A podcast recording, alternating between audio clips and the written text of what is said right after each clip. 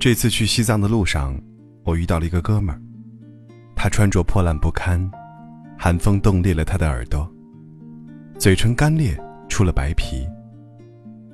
我们相识在一家客栈，他告诉我，从成都到西藏，他步行用了两个月。慢的时候，每天走二十多公里；快的时候，可以到三十多公里。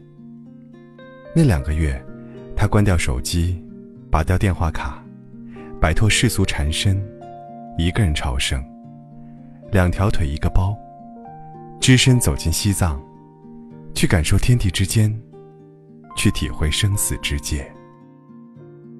在北京这么久，我遇到过无数想要辞职、退学去拉萨的人，而我在旅途中碰到的这个哥们儿，正过着他们羡慕的生活。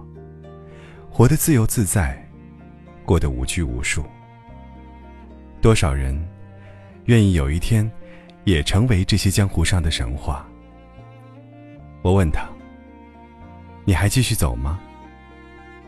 出乎我的意料，他说：“不了。”为什么？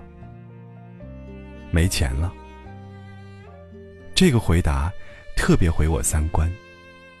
江湖人士，还能因为没钱停止前行的道路？你见过哪个武林高手为了银子发愁过？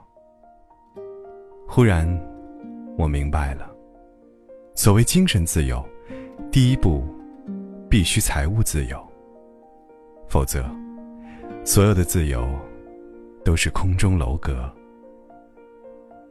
这位旅人，在厦门是一个卖手机的小老板。两年前，他和两个合伙人租了一个店面，开始了合伙生意。出发前，是他店铺倒闭的日子。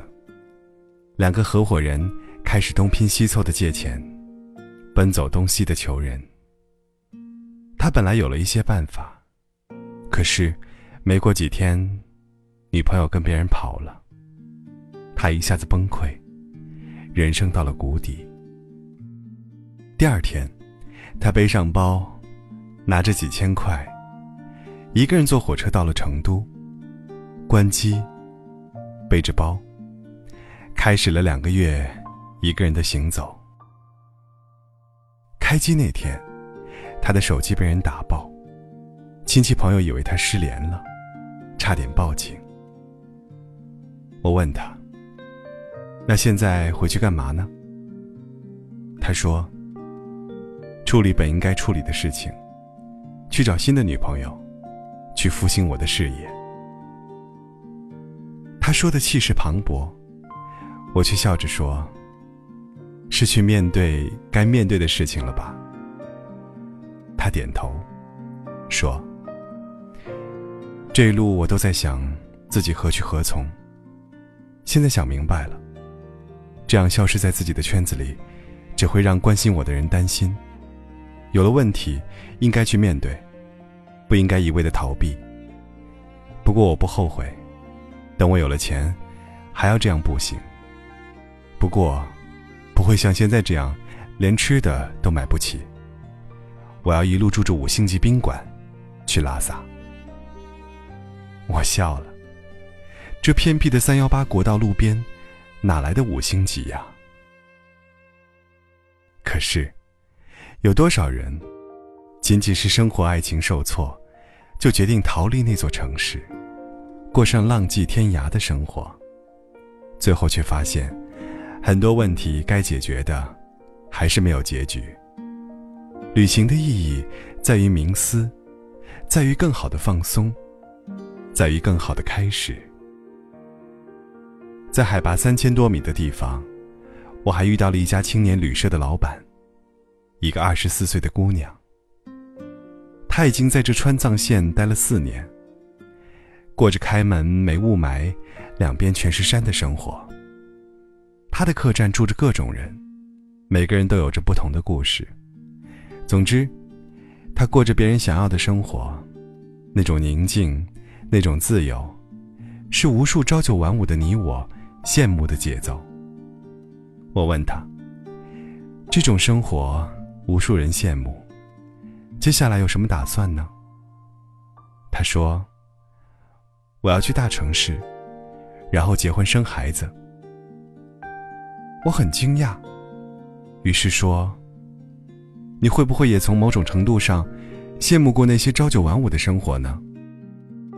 他不停的点头，说：“其实有。”我说：“天哪，你知道我们有多少人羡慕你的生活吗？”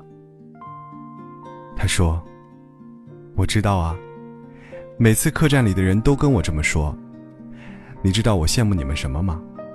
你们可以选择在这里或者那里生活，而我，没有选择的资本了。”